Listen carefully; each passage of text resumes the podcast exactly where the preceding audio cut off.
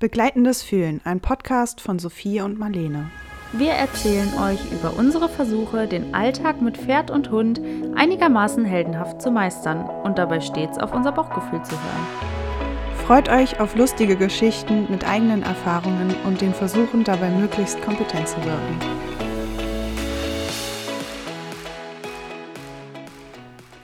Hallo und herzlich willkommen zu einer neuen Folge von Begleitendes Fühlen. Wir freuen uns, dass du dabei bist. Heute ein recht aktuelles Thema, glaube ich, was viele Reiter beschäftigt. Und zwar das Anweiden. Es geht Richtung Sommer. Die meisten Pferde kommen wieder auf die Wiesen. Und ja, wir wollen einmal ein bisschen berichten, wie das bei uns so abläuft. Ich glaube, wir haben da auch ein bisschen verschiedene Ansätze auch in der Vergangenheit vielleicht gehabt. Ähm, und ja, gerade in Bezug auf Tom, der ja nun sehr stoffwechselkrankheitsgeplagt ist, werde ich einmal ein bisschen erzählen, wie ich das dieses Jahr mache. Und ja, vielleicht könnt ihr ein bisschen was mitnehmen. Und dann möchte Sophie, glaube ich, loslegen. genau, wir sind auch noch da, oder ich besser gesagt. ja, eigentlich zur Weidezeit sobald die ersten grünen Grashalme rausragen aus dem Boden, sind die Pferde ja sowieso immer schon total gehypt und wollen unbedingt was essen. Definitiv, ja. Und ähm, meistens ist das auch der Moment, wo ich dann schon so ein bisschen anfange mit Angrasen. Also, und wenn es nur zwei, drei Minuten sind, mh, mm, einfach um die ganz, ganz langsam und schon darauf vorzubereiten. Ich glaube, das ist das Wichtigste was man dabei beachten muss. Dass man das wirklich langsam macht und ähm, die Stück oder die, die Zeit einfach Stück für Stück ähm, erhöht, die man die grasen lässt. Und bei Otis war das tatsächlich so, dass wir äh, im Stall das relativ gut hatten, dass alle zusammen immer in gewissen Zeitabständen über, ich glaube, zwei Wochen hinaus ja. ähm, alle zusammen angeweidet wurden. Aber bevor das passiert ist in dieser großen Gruppe, habe ich das meistens schon ähm, im Voraus ein bisschen mit ihm an der Hand gemacht. Was ich tatsächlich auch wichtig finde, weil zwei Wochen ist sehr wenig. Ist schon sehr Für wenig. Für ein gesundes Pferd mit einem gesunden Magen-Darm-Trakt und ohne Stoffwechselprobleme mag das gehen. Aber ich finde es schon sehr kurz und dann auch sehr wichtig, dass man da als Pferdebesitzer nochmal das auch selbst ein bisschen in die Hand nimmt. Ja, auf jeden Fall. Aber ich finde das gut, dass wir die Möglichkeit hatten, dass äh, die Pferde alle zusammen nochmal angeweidet wurden, weil irgendwann ist halt dieser Zeitpunkt erreicht, dass du irgendwann zwei, drei Stunden neben deinem Pferd stehst, wenn du nicht die Möglichkeit hast, das irgendwie separat auf eine Wiese zu stellen oder sowas. Ähm, und du dir dann da die Beine in den Bauch stehst und auf super viel Fall. Zeit einfach verplemperst, nur um dein Pferd irgendwie vernünftig anweinen zu können. Das ist äh, schon eine große Hausnummer. Ja, für die spätere Zeit auf jeden Fall ist das super. Also sobald alles über eine Stunde ist es dann schon mühselig, neben dem Pferd zu stehen und äh, ja, weiß ich nicht, ein ganzes Buch durchzulesen. Ja, genau. Auch wenn das natürlich schön ist, wenn man dann mal so eine kleine Auszeit hat. Aber ja, aber nicht so schön, wenn es regnet zum Beispiel. Zum Beispiel und auch nicht, wenn man das jeden Tag machen muss. Richtig, und das ist ja auch wichtig beim Anweiden, dass man das wirklich konsequent macht und nicht, oh, ich mache jetzt mal eine Woche jeden Tag, dann fahre ich mal wieder drei Tage nicht hin, dann mache ich mal äh, wieder ein bisschen und ach, jetzt erhöhe ich dann doch noch mal um eine halbe Stunde. Das ähm, ja, sollte man auch versuchen zu vermeiden. Ja, diese Regelmäßigkeit ist, glaube ich, super, super wichtig, damit sich der ganze Organismus einfach darauf vorbereiten kann. Weil das ist ja schon eine große Umstellung von nur Heu auf Gras. Auf jeden Fall. Das eine Raufutter, das andere Saftfutter, das ist. Äh genau. Und gerade bei Tommy kannst du ja vielleicht ein bisschen erzählen, wie du das dieses Jahr gemacht mhm, hast. Genau. Also, erstmal allgemein war das so, dass er bis letztes Jahr super gut mit der Wiese klarkam. Ähm, Im vorherigen Stall wurde das so gemacht, dass die auf dem Paddock standen und genau nebendran war eine Wiese und es wurde so von äh, Tag zu Tag ein bisschen weiter gesteckt. Das war eigentlich ziemlich cool, weil die am Anfang wirklich nur einen ganz kleinen Streifen hatten und der wurde dann quasi immer so ein bisschen verlängert, also vergrößert. Auch die Abstände, die weitergesteckt wurden. Das äh, fand ich ähm, ganz gut, hat auch immer super funktioniert und auch so über zwei, drei Wochen ungefähr wurde es gemacht. Auch da habe ich ähm, an der Hand zusätzlich noch angeweidet und im jetzigen Stall ist halt so, wie du das schon beschrieben hast. Ja, ansonsten, ähm, Tom hatte ja letztes Jahr seine Hufrehe, beziehungsweise, ja doch, es war eine Hufrehe, es war aber auch keine schlimme. Er hatte weder eine Senkung noch eine Rotation. Ähm, Glück im Unglück. Sozusagen. Genau, also es war so ein bisschen so ein Warnschuss. Und wir haben das auch super schnell wieder in den Griff bekommen. Der war ja nach einer Woche schon wieder lahmfrei. Ohne Schmerzmittel. Und äh, also toi toi toi auf Holz geklopft. Das ähm, ja, war wirklich nicht schön, aber ähm, auch nicht dramatisch. In dem Moment ist alles schlimmer und alles ganz furchtbar, ähm, weil man ja nie weiß, was noch kommt. Aber ich habe mich ähm, einfach entschieden, das dieses Jahr nochmal zu probieren. Ich habe halt einfach mir ein Team um uns rum gebaut, sage ich mal, was da, glaube ich, sehr kompetent ist. Also ich vertraue denen wirklich super dolle. Das ist einmal eine Hufbearbeiterin, die wirklich spezialisiert ist auf Rehepferde, die ähm, da wirklich schon vielen Pferden das Leben gerettet hat, die extra auch äh, weit anreist für uns. Und außerdem habe ich halt eine Tierheilpraktikerin mit im Boot, ähm, die Tom jetzt stoffwechseltechnisch gut eingestellt hat. Also das wirklich ähm, mit Kräutern unterstützend, mit Bioresonanz unterstützend, dass ähm, wir ihn da bestmöglich vorbereiten. Und ich weide ihn ganz, ganz, ganz langsam an. Ähm, ich mache das jetzt seit einem Monat eigentlich täglich. Ich glaube, es waren zwei, drei Tage dazwischen, also vereinzelt, wo ich mal nicht wirklich nicht da sein konnte. Einmal, weil ich krank war und einmal, weil ich es wirklich nicht geschafft habe. Mm, und ich habe angefangen mit einer Minute. Und wir sind jetzt nach einem Monat bei 15 Minuten. Aber ich habe, also es macht ihm halt gar nichts. Er hat, er ist fit, er hat eine gute Verdauung, alles gut und ich habe ein gutes Gefühl, dass das funktioniert. Ich glaube, das, also. ist, das ist der allergrößte Punkt, ne? dass man selber ein gutes Gefühl dabei hat, dass man sieht, okay, dem Pony macht das nichts. Ja, also ich bin jetzt natürlich auch, ich habe da jetzt einen besseren Blick für, mhm. auch wenn wieder was sein sollte, dann bin ich die Erste, die den sofort von der Wiese holt. Ähm, man muss aber da, also wenn ich das so erzähle, klingt das vielleicht ein bisschen leichtsinnig, mein Pferd wieder auf die Wiese zu stellen. Aber man muss halt immer schauen, wie sind die Gegebenheiten in dem Stall. Und ich habe für mich abgewogen, dass ich das probieren möchte, bevor ich ihm einen Stallwechsel zumute. Weil das ist halt für Pferde auch nicht so einfach. Und dann da einen passenden Stall zu finden, ist nochmal das zweite Problem, weil bei uns in der Umgebung die Stallsituation leider nicht super toll ist. Gerade für ähm, kranke Pferde, sage ich mal.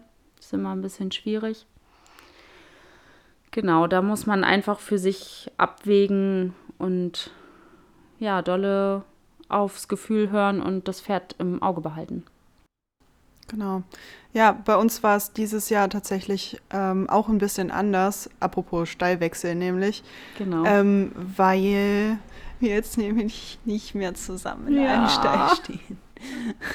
Es war äh, ein sehr, sehr schwerer Schritt, aber ich denke mal, ähm, dieser Schritt war auf jeden Fall pro Pferd. Also ich habe mir das lange, lange überlegt und ähm, habe mich jetzt dazu entschlossen, den Otis auf eine Rentnerwiese zu stellen. Es ist halt eine Wiese und äh, das Problem ist halt, dass ich ihn, wie gesagt, nicht zwei, drei Stunden am Stück vorher anweiden konnte. Das heißt, ich habe das auch immer langsam erstmal an der Hand gemacht. Da, ähm, dadurch, dass jetzt Anfang April das Gras noch nicht so kräftig, noch nicht so saftig und einfach noch nicht so viel da ist, ähm, habe ich mich dazu entschlossen, es einfach, einfach drauf ankommen zu lassen, weil Otis sowieso nicht so die Probleme damit hat. Ja, da habe ich auf jeden Fall so oft wie es geht ihn auch grasen lassen an der Hand vorher. Und ähm, ich muss sagen, das ist sehr, sehr gut geglückt. Ähm, also mit dem Gras hat er überhaupt gar keine Probleme. Ich habe viel Mesh gefüttert zwischendurch. Er hatte oder er hat dort sehr viel Bewegung. Ähm, und ich glaube, das sind einfach so Aspekte, die, die das Ganze ein bisschen einfacher gestalten. Und er kann sich jetzt halt Schritt für Schritt an das viele Gras gewöhnen, weil es ja jetzt auch erst so langsam kommt. Ja, ich glaube, Bewegung ist da auch echt ein großes Thema, mhm. gerade beim Anweiden auch, weil die Pferde ja auch gern mal aufgasen und so, dadurch, dass sich ja der ganze Körper umstellt. Ähm, und gerade wie jetzt Otis auf der Wiese, wenn, da, wenn er so viel in Bewegung ist, das kurbelt ja ungemein den Stoffwechsel an. Und ähm, ja, umso schöner, dass er das dann gut verträgt. Genau. Ja, da bin ich echt total froh. Also wir haben da super, super viel Glück gehabt. Und das ist halt nicht einfach nur eine Wiese, wo die Pferde draufgestellt werden, sondern auf dieser Wiese ist ein Trail aufgebaut. Das heißt, ähm, die Pferde müssen laufen, um zum Wasser zu kommen, um in den Unsta Unterstand zu kommen, um an das nächste Heu zu kommen. Das heißt, die sind immer in Bewegung und müssen immer von A nach B.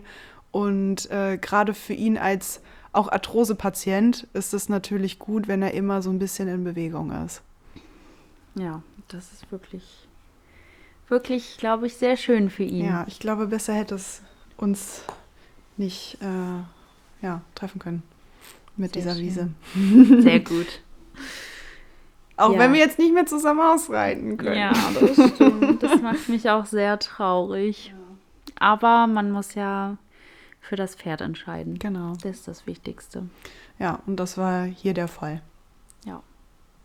Wir sehen uns ja trotzdem noch. Ja. Jetzt gerade zum Beispiel.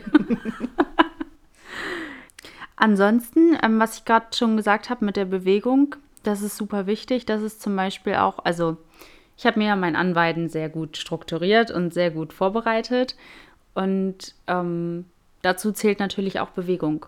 Also es ist einfach das A und O, es gehört dazu. Und wenn die auf die Wiese kommen, dann wird mein Kalender, wird in meinem Kalender jeden Tag stehen, Tom bewegen, Tom bewegen, Tom bewegen. Und jetzt ist es auch so, dass wenn ich ihn habe grasen lassen, er danach bewegt wird. Zu 80 Prozent. Es gibt auch Tage, da fahre ich nur in den Stall und lasse ihn grasen, weil mit einem Vollzeitjob und es ist manchmal Wir einfach nicht anders möglich. genau. Ja. Und ansonsten, was ich eben auch nicht gesagt habe, wenn Tom auf die große Wiese kommt, dann bekommt er auch eine Fressbremse drauf. Also so ein Maulkorb, der auch wirklich schön weich ist. Der ist aus Leder. Da bekommt er genug Luft. Ist unten eine Kautschukplatte drin. Und ähm, den hatte er auch die letzten Jahre schon auf. Damit kommt er sehr, sehr, sehr gut zurecht. Sobald das Gras länger ist und nicht mehr so viel Fruktan enthält, bekommt er die auch runter. Und damit kommt er also wirklich super zurecht. Er kann damit trinken, weil wir so eine Badewanne als Tränke haben. Und meistens, wenn ich ihn dann rausstelle und ich ihm die Fressbremse anziehen möchte, dann steckt da sein Kopf schon rein. Ja, ich glaube, das also, ist alles, alles ein Ding von Training und von Gewohnheit. Ja, und auch, also manche Pferde kommen damit einfach nicht klar. Und das ist dann auch, dann würde ich es auch nicht machen. Ich finde, wenn ein Pferd schon signalisiert, es geht gar nicht, dann sollte man das auch nicht machen. Ich hatte damit selber ganz große Bauchschmerzen, ihm eine Fressbremse draufzuziehen. Aber inzwischen, ähm, dadurch, dass ich gemerkt habe, dass ihn das halt echt nicht so sehr stört, ähm, bin ich da ganz entspannt mit. Ich finde das auch Wahnsinn, wie selbstverständlich die das nehmen. Ja. Und es ist wirklich halt wichtig, dass sie damit sehr gut trinken können. Mhm. dass denen das auch nicht unheimlich ist, damit zu trinken. Und dass sie halt trotzdem gut fressen können und die Zähne nicht abgenutzt werden.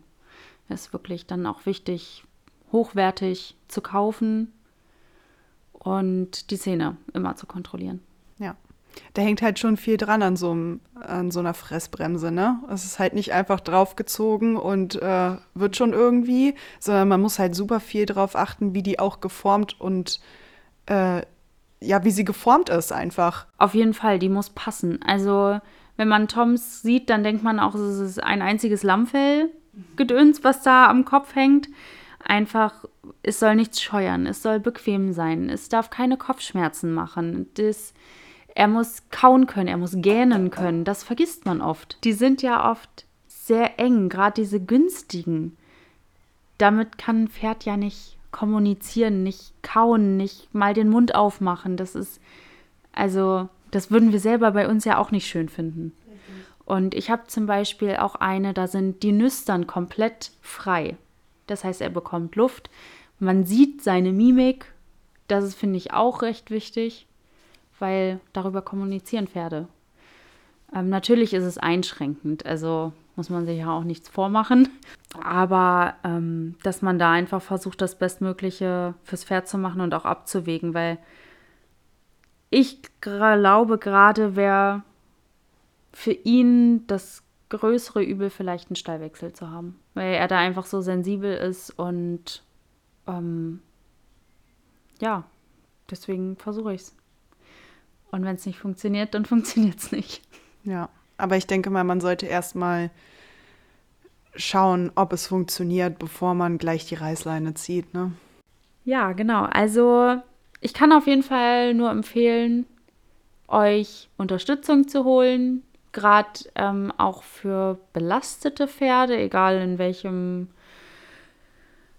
ja, mit, mit was sie belastet sind, ob es der Stoffwechsel ist oder Magen, was ja auch alles zusammenhängt.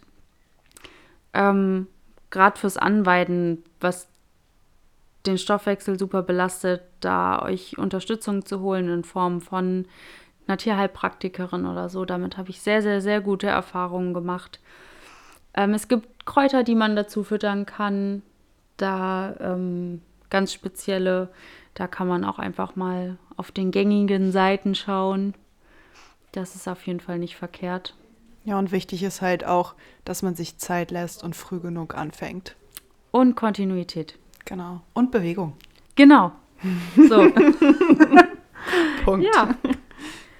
Wir hoffen, ihr konntet ein bisschen was mitnehmen. Vielleicht ähm, habt ihr noch mal die ein oder andere andere, ein oder andere andere. Mhm. Wow, Marlene. Wow. die ein oder andere Idee bekommen. So. Und ja, möchtest du noch was sagen? Oder? Nee. Okay, kann ich, kann ich ja, kannst sagen, du ja? cool. Dann freuen wir uns, dass ihr zugehört habt und hoffen, dass ihr bei der nächsten Folge wieder dabei seid. Und bis dahin, alles Gute genau. euch und euren Pferden und Tieren und Hunden und allen. Und, und ganz wichtig, bewertet unseren Podcast. Ja, genau. Geht überall. Man kann ihn bei Spotify bewerten und bei Apple po Podcast. Genau.